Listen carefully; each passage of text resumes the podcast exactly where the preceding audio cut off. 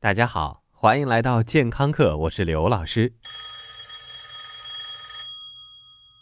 今天的健康课，我们来说一个令全民痛苦的家伙——起床。虽然无数音乐作品、影视作品里通常把起床描绘的不是非常开心、精神抖擞，就是一件非常香艳的事情，而事实上嘛，起床之惨烈，简直令人无法直视。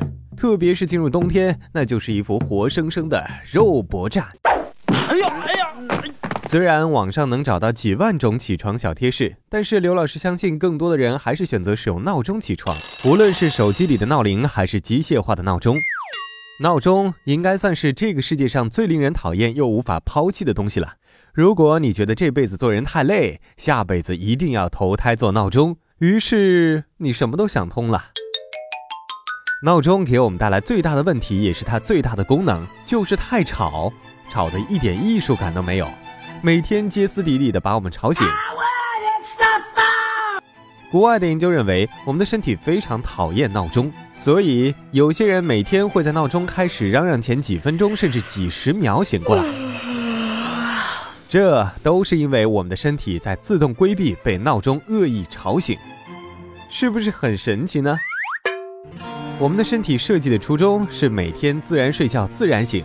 闹钟打破了我们身体编好的程序，于是，如果你每天闹钟定在七点半，你的身体会在七点二十分开始增加分泌一种控制人作息的蛋白质，并且在前一晚提前释放压力荷尔蒙。于是，你每天都会在闹醒之前的几分钟甚至几秒钟自然醒过来。这得有多大的仇恨才能让身体提前开工啊？很多人在发现自己早于闹钟自然醒的时候，都是很欣喜的，因为他们觉得自己养成了良好又健康的生物钟，并且以此到处炫耀。其实这是你的身体对于床头那个讨厌的闹钟一种应激反应，不要太高兴了。不过还有一部分人，比如刘老师我，非得要闹钟响起来才会被叫醒。科学家的解释是，如果你被闹钟叫醒以后觉得昏昏沉沉又非常疲惫。这说明你现在的生物钟并不适合你。简单来说，就是你还没睡够。这种情况下，如果不能晚一点起床，就一定要早点睡觉了。你应该不想等到身体亮红灯的时候才醒悟过来吧？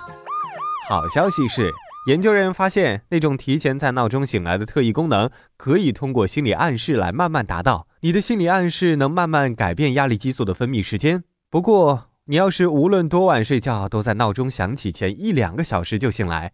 这个应该叫做神经衰弱了。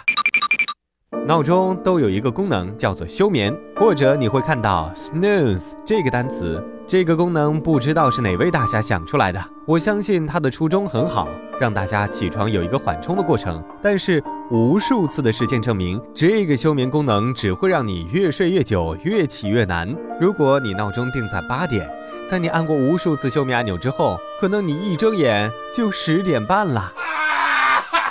这是为什么呢？缓冲好像是个挺好的东西，为什么唯独起床这件事儿千万不能缓冲呢？因为休眠功能的发明者并不了解我们大脑的工作机制。我们的睡眠就像是一个循环往复的东西，是一个睡眠循环的结束。当你第一次被闹钟叫醒，你按下休眠键，假装要缓一缓，这个时候你给大脑的指令是重新进入一个新的睡眠循环。于是你又进入深层睡眠，再被闹醒，再按下休眠键，再假装缓一缓，再进入新的循环，由此往复，你会觉得怎么睡都睡不醒。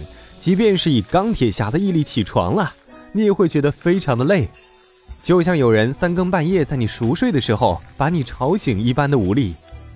所以，无论你想干嘛，千万不要按休眠键。到底怎样才能轻松愉快、准时的起床呢？首先是要按时睡觉，也不一定是要强迫你睡美容觉，而是在固定时间入睡。第二，更有技巧的把你自己叫醒，比如说戴在手上的定时振动器就比闹钟要来的更加轻柔和有效，或者你可以定时开启电视和广播，定在你最喜欢的节目，这样的起床也是很轻柔和美好的。还有一种起床灯在欧美很流行，这种灯会定时打开，模拟阳光照射，让你由内而外的苏醒过来。现在的科技这么发达，也许我们也该停止用闹钟折磨自己了。感谢收听，回见。